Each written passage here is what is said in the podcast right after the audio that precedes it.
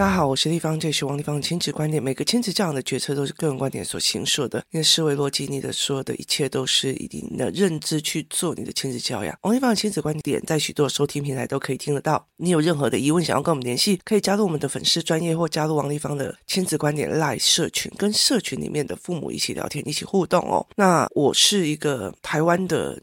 一个妈妈哦，所以我们在很多的事情里面或讲话的过程里面，我们大部分是依照台湾的状况来书写或是讲话的哦。那今天我们要聊一件事情，就是说有一天呢，工作室里面哦，就是我在工作的时候，然后我的助理就跟我讲说：“哎，丽芳，我有一件事情要请你帮忙。”然后我就问他什么事情哦，原来是因为星期五下课之后哦，这群小孩有的会上瑜伽课，大人会上大人的瑜伽哦。那为什么会上瑜伽？之前我们有讲过。那后来包括我有一些中医的，就是之前有上过一个中医的基础，所以我希望他们孩子的整个肌肉是放松，而且是可以旋转的。所以后来我就会让他们上瑜伽这样子。然后呢，后来他们就会有篮球课，他们就自主篮球课。这就是大家一群妈妈他们变成认识的，然后小孩也有认识的，所以他们就自主了一个篮球课。那他们自主了很多的篮球课，结果就越来越多人要加入哦。为什么？因为那个篮球课结束之后，就一群人一起玩玩疯了这样子。然后我们会借由那个时候在玩的时候，去看小孩在玩的状况哦。很多人跟我讲说，他的小孩就是，例如说讲话会断句啊，会干嘛？那第一件事情就是他有没有办法一口气肺活量拉到长？当然，我们有很多训练他的语言训练的方法。可是我觉得训练肺活量最好的一件事情叫自由游玩。在自由游玩的过程里面，他们为了要跟人家讲话，一边跑一边讲，一边跑一边，你都觉得。他不不会累的哦，可是你如果叫语言训练的话，他没有二十分钟他就跟你讲累了。那包括就是他们跟同学玩或朋友玩，他们也是就是有各种的玩法或各种的动作，这是让我非常非常觉得有趣的。就是小孩的状况其实是有趣的，在自由游玩里面，他学的人际关系，学各种动作，还可以拉高。为什么他们鬼抓人？有时候我看他们在鬼抓人这样子弄下来，每天都很喘哦。那有时候新加入的人，平常运动量没有那么高的人哦，他们。玩几轮下，他们就受不了，所以其实就是他的肺活量没有练。那他们就在问那个游戏的状况，这样。其中有个小女孩哦，她今年是小二，然后呢，因为工作人员呢就把所有就是所有正在一起上篮球课，就是分了好几组嘛，有大班的、中班的、小小班的，他就分了好几组，然后现在又有人要加进来，所以就有可能会有四个班级这样。那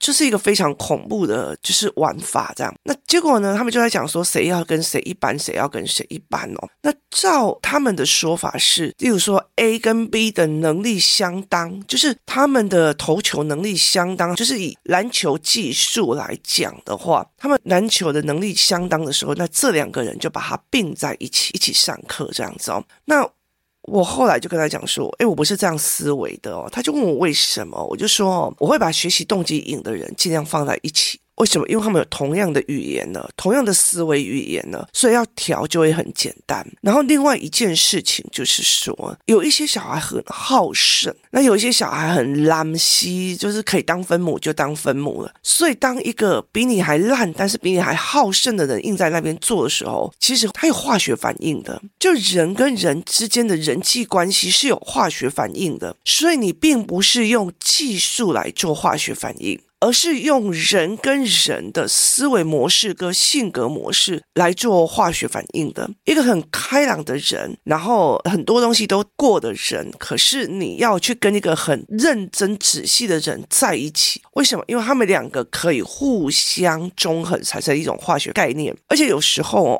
比较小的小孩跟比较大一点的小孩，他们有时候看起来好像那个小的小孩在胡搞瞎搞，事实上他比他还好胜。为什么？因为我能力比不上你嘛，所以我先胡搞瞎搞一下。可是真的，你去激怒他，或者是去让他看到那个人很厉害的时候，他会回家自己练。所以他其实是有你看不到的化学反应的哦。像工作室有个小孩，那他其实就是。就是呃，平常的时候你就觉得她柔柔弱弱，可是你跟她去骑过几次脚踏车，你就觉得天哪，这小女孩骨子里面那个犟非常非常的可以，就是让我们把它发挥出来，这样子哦，就是发挥在学科跟学习上。所以这是一个很重要的一个概念，你怎么去处理小孩跟小孩之间的化学反应，而不是能力跟能力之间哦。所以这是一个思维，然后还有话题之恋。那这个时候呢，很有趣的一件事情，就是有一个二年级的小学生，他上一次在分组的时候哦，其实他都是三年级，而且大部分都男生，而且能力也比较强。然后这个女生就小小弱弱的这样子哦。那那个时候大家就不要让她进，就跟她讲说你的能力不足这样子哦。那这个小女生她就很难过，她就非常非常的难过。那我那时候就跟她妈妈讲说，如果他哥哥在隔壁，就是上团体班，你帮他请一对一的，把他自己的姿势弄好。于是这个小孩哦。他就坐在旁边，孤独的看着哥哥们上完课之后，那个教练过来帮他上个人班。然后呢，他一直觉得他很可怜，他没有朋友可以一起上课，他没有朋友一起上课，他没有朋友一起做这样子哦，因为这个小孩是安安静静的小孩，然后也没有什么样的，就是在工作室里面也没有很出脱的表现或干嘛，然后乖乖的这样子哦。那后来已经过了很久了，这时候大家要重新组班，就重新把谁跟谁在一起，谁跟谁跟在一起的时候，我就看着那个名单哦，然后妈妈就跟我讲说，这个小女孩一直想要进去，就是小班的那一班，他不想要一对一的，他说他不想一对一，他想要进去小班的那个男生班。然后，然后我就看着那个名单哦，在脑海里面一个一个想，就是一个一个想，一个一个想。然后我终于很艰难的去跟他妈妈讲一件事情，说：“我可以跟你讨论一下吗？因为对我来讲，我还是希望他去个人班。”那妈妈就问我为什么？然后我觉得这个妈妈很好，因为包括说他的学习动机赢，我只收哥哥不收妹妹。妹妹和资格，但是我觉得她的逻辑跟思维没有那么快跟上，所以我就没有收她。那这个妈妈就会问我为什么，然后去思考这个小孩的逻辑哦。那反而这个女生因为没有被收，所以她变得非常机器。以前就是哥哥跟妈妈中间后面那个就是收尾的，你知道吗？妈妈没有告诉她你就是被人家不要，人家没有选上你，而是她觉得说，她说你能力还不够，等你能力够的地方也会。帮你这样，所以他就很拼，他就很拼，妈妈也陪他拼，好，妈妈也陪他拼，所以他是一个很特别的。那我就跟他讲说，我不想要让他进入这个团体里面。他说，可是他一直很难过，我就是觉得比他弱的都有进去了，为什么他不行？这样子，我说我不是这样子在想的，因为我跟他讲说，这个小孩的思考模式哦，他从以前到现在都让我觉得是一个非常有趣的小孩。为什么他很安静，他不太说话，可是呢？他在看所有人在行动跟动作的时候，他在脑海里面做了一种观察，而且他在观察人的时候，在看人的表情，你会看到他在把所有的人纳入他的脑海里面做解读。所以我就跟他讲说，他是一个在。跳到一个比较高程度的人，在运筹帷幄，然后再看每个人不同思考，再看每个人在做什么的观察者心态，甚至他是一个站在盘面上思维的，他很小很小就进去的所谓的围棋班。所以他是在看人的时候，是用看围棋从上面往下看的方式。那妈妈就跟我讲说，对，我也觉得他自己好像一对一会比较好，可是我不知道怎么说服他，他就觉得他没有朋友这样子。我那时候就跟他讲说，好，那你去帮我拿一个棋盘，还有。围棋过来，啊，妈妈就帮我拿了围棋黑白棋过来，这样子哦。那我就叫那个女孩子过来哦。我老实说哦，其实我觉得一个孩子在面对我的状况哦，就是在跟我怎么聊天的状况或干嘛的态度，其实你可以了解父母是怎么在后面说我的。那这个小孩就过来这样子，然后就问我说：“地方姨，你有什么事吗？”这样子，因为他。会讲为什么这样思考，或你有什么思考吗？或者是地方有你为什么想的？那一定是妈妈跟他讲说，地方你的想法很特别哦，所以他会很想知道你怎么想的。那我后来就跟他讲一件事情，说我就拿着那个盘面，我就说，来，左边这个黑色的棋子有七个人，右边的白色的棋子有六个人哦。那教练会叫这颗棋子去哪里？叫那一颗棋子去哪里？那你看，在他后面跟前面的棋子可以看到的是谁？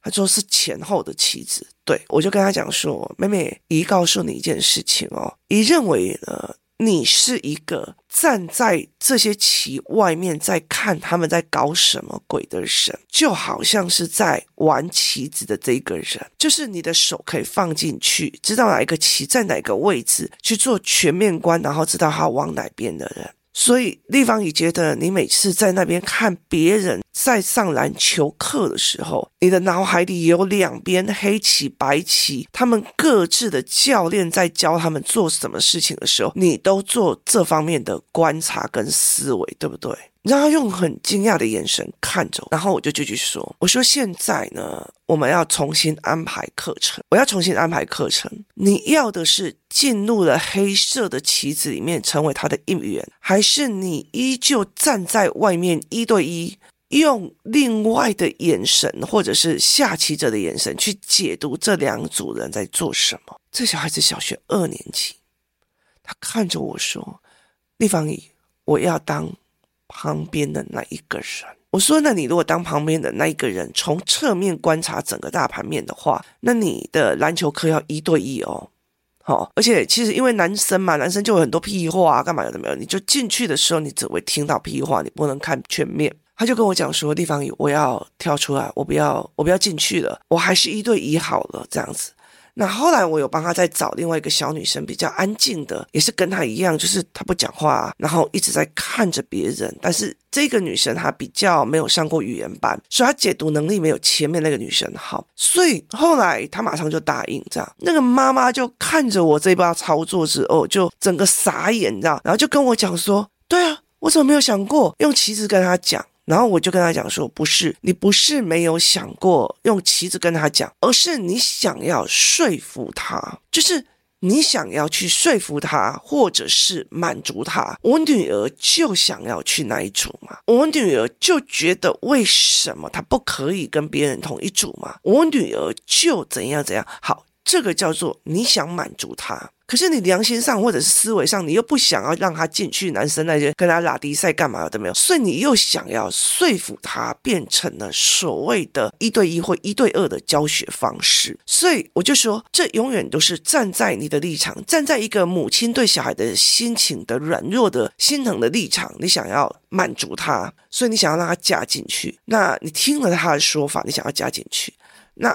站在一个妈妈想要训练一个女儿的立场的时候，你站在的是我想要让她一对二强一点再进去，要不然你不要被人家这样子，就是就是盖火锅啊干嘛的没有的哦。那我就跟他讲说，可是我不是，我说。我的思维是，我通常在陪孩子的过程里面，我会想尽办法去让我的脑袋去想象这个孩子的脑袋里面的在想什么，所以我会去看到这个小孩，他其实在观察很多人的时候，他很盘面。我常常在讲说，工作室有三个女生，这三个女生是我很想要把她们凑在一起的哦。那其中两个女生她们已经凑在一起凑得很好，另外那个女生就是其中这一个，她太远，住太远，而且就是就家里太多这样子哦，我就。很想把它凑在一起，为什么？因为有一个会管东管西，然后很就是规矩化的小孩，然后有一个很跳痛的小孩，他们互相当姐妹，就是互相管，然后互相帮对方放松。他们呈现的是一种所谓的人际关系化学反应，人跟人之间的化学反应。那我很想要把这个小孩加进来的原因是在于是他是盘面思维的，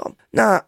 蛮有趣的，就是这三个小孩是完全不一样的状况。妈妈也是一整个家族是在做商业盘面的，所以这三个是让我觉得非常有趣的小孩，他们可以凑在一起，呈现一种所谓的化学反应。所以在很多的概念里面，很多的父母其实在抉择里面是在于是我替你抉择，或我替你思维，并不是说我的小孩的思维模式是这个样子哦。那。那以我的儿子来讲一件事情哦，就是我的儿子在小时候，别人都说他乱说话啊、胡搞瞎搞啊、干嘛的没有。可是我很清楚的知道，他的头脑里面装满了东西，但是是非常非常凌乱的，所以我必须要去给语言、给思维模组、给干嘛，去慢慢的帮他凑下来，所以必须要大量的对话，所以我必须跟我的小孩讲话的方式是跟别人不太一样的。那有些妈妈是用知识灌养的方式在教，所以他就会变成片面片面的哦。所以有些教案，例如说可行性跟非可行性，给片面的小孩来看，就会跟你讲说这就不可能啊，这就有屁用哦，这不可能，他就会抵定了，他就并不是一个思考性逻辑的人，他只是要跟你诈赢跟输，所以他就会抵定了，反正这个教案就不适合他。可是台湾的父母有非常非常多的一个盲点，在于是立方教他没有教我儿子，立方不爱我儿子，然后我为什么要再说人的儿子啊？了解这意思吗？所以他没有办法去理解我的小孩为什么会这个样。所以很多的妈妈，他们越没有办法了，就是恶性循环，越没有办法了解，越没有办法对话。他用的方式是找更多的课程塞住这个孩子。你想想看哦，如果有一个同事，他从早上八点来，然后开始上班，然后呢，就是行销部、产品部、那个广告部什么有的没有，都要叫他交出一个成绩单，然后呃，下班之后还要继续就是做公司的事情，加班呐，然后再把重新 review 一次，假日也还要这样子，你会不会疯掉？会疯掉，小孩就是这个样子，所以他等于是一直在家。所以以高中端来讲，很多高中的状况哦，其实我觉得幼儿因为不专注而吃药。可是有没有想过，到他们高中的时候，有很多的现在青少年的精神科门诊跟身心门诊是越来越越爆满，甚至你找不到人。它是一个一个越来越多小孩要需要的地方，所以。对我来讲，我就觉得说这不是一件好事哦，这这不是一件呃让我觉得很 OK 的事情。为什么？因为我们没有依照这个孩子的思维模式去帮他做特别的教案的筛选，就是做这特别教案的筛选。像我儿子一开学，每天都在跟老师 keep more mind。为什么？因为老师选的文章都让他觉得极其没有逻辑。就是问问天，问问地，网络是什么？然后我儿子就疯了，你知道？他就是说要问网络是什么？为什么不是去问城市工程师，而是去问一个天跟地？你有病啊！可是他是一个心思，是一个心思。然后他就说心思也不能有。病啊，你了解意思吗？所以这整件事情让我觉得非常非常有趣，就是你读了书是要让小孩辨是非，懂逻辑，不要被骗。可他却告诉你要问问天，问问地，请问网络是什么？你得搞我整笑，呀问星辰，问大海，请问网络霸凌又是什么？Hello，你好吗？你了解意思吗？这对我来讲是不可能的事情哦。所以我觉得这件事情让我觉得非常非常的有趣，就是。台湾没有办法依照不同的孩子的思维模式去说服他们。今天如果换成另外一个人哦，这个时候其实我觉得很有趣。那一个班级已经有很多人了，另外有一个女生，就是我跟那个另外一个女生的妈妈说，我也想把这个女生弄出去，就是让这一组变成纯男生组。那他问我为什么，就是你怎么思考的？我就跟他讲说。因为哦，这一群里面只有这个小女生上过思考班。我说只有他们这两个小女生上过学习营，那他们的思维跟这种摆烂的思维不想斗的思维，就是他很清楚，我去面对跟不面对有什么关系，反人性跟人性有什么关系，所以他们不喜欢。我都已明明知道这个对我很重要，我还听到哦上这个要死哦，这很内内，这很这样，就是我还要去忍受这些人的负面能量把我拉过去，所以我后来我就把那女生叫过来，我就跟她讲说。这里面这一个都是大哥哥大姐姐们，可是他都上过学习动机营，他们的思维模式会知道什么叫做人性反人性，什么叫做面对，什么叫非面对，干嘛的？他并不会用抱怨的语言跟思维的语言来做这一块。那你要怎么做？他就说：“那我要去那一群，就是。”他会用不一样的思维去做，就是两个孩子，我用不同的方式去说服他们。那另外有一个包括是因为是他的语言的发展还不太好，所以他如果在一群男生讲话很快的男生里面，他会整个刚起，不助于他在这里面的状况，他反而化学反应是坏的，有伤害的。所以后来我们就做这样子的调整。那。那这两个妈妈就来跟我谈，我就跟她讲说，如果你们是想要篮球技术进步，或让他们去女篮或男篮，那另当别论。可是如果是人跟人之间的，你要理解一件事情，你要去看 A 加 B 在一起是产生的化学反应是正向的还是反向，而这个过程最重要的一件事情，不是代表说行为论，就是这个小孩比较会踢球，那个小孩比较会打球，这叫行为跟成绩论，而是。这个小孩的思维模式跟另外那个小孩的思维模式是不是可以互相对话跟理解的？你反而把所有的人都放在一个都哦打篮球很认真的厉害的那样的状况之下，只是应用的那种大量的学科语言跟认真语言，把这个小孩逼到裂开，所以这完全是不一样的。所以这个小孩会压力很大。那我后来就在讲说，不管是专注还是非专注，然后跳跃式思维、非跳跃式多功能思维性的人格，跟非多功能思维性的人格，有一个非常非常重要的重要点，在于去怎么去思考一件事情，就是。我怎么让孩子看到不同我认知的那一个人？我们之前有谈过那个张新阳的那个故事哦，就是如果一个父母不愿意去挑战自己不同的认知，而已把自己在自己圈圈里面的那个认知觉得就是对的，那你后面其实很难去做管理，或者是跟孩子建立比较好的关系，是没有。没有那个能力的，为什么？因为小孩接触的世界会比你新、比你快、比你更多元，而那个时候你还要用你传统的价值观跟认知去压迫他，就是不行哦。所以，其实在这整个过程里面，这两个妈妈让我觉得蛮特别的，因为他们就会直接过来说：“丽芳，你怎么思维的？”那我就讲给他们听，他们就会跟我讲说：“好，那我知道，可是我没有办法说服他们。好，那叫说服。可是最重要的是。”用他的思维模组去找破关的路哦。例如说，我今天我的思维模组是盘面的，所以我就用盘面来讲。如果我今天从上往下看这整个局势，变成我是里面的一只小兵，人家喊冲啊，我就冲啊；人家喊停，我就停。我要不要？这样是用他的。角度跟高度跟观点来说服他，他就 OK 的。我就那时候就跟他讲说，你要去了解你女儿站的角度跟观点，还有她的思维模式，这样我们才有办法去对话。要不然没有办法。像我妈，她就认为小孩就应该要怎样，是以她的认知来做，而且她。不愿意去挑战他的认知的对错，这就永远没有办法哦。所以很多人他们其实就陷入了这样一个盲区里面。其实我觉得有时候就是一种家庭内耗，就是我认为我就是对的，我就是压榨里面所有家庭里面的成员。有时候会真的觉得是一个成员影响了所有的家庭的内耗，非常非常的严重哦。这是最重要的一个思考模式哦。在篮球课这件事情里面，我怎么去跟这两个孩子对谈？其实说穿。呢，就是站在他们正在思考跟困扰的角度里面，去用他们思维模式去跟他们谈，让他们自己做出他们思维的决策。而且在这过程里面，他们很理解的出来的看了一件事情：我的困扰原来地方你你有看到，我的思维原来你有看到，原来我会用盘面这样来看，你看到了，这才是一个最重要的一件事情哦。今天谢谢大家收听，我们明天见。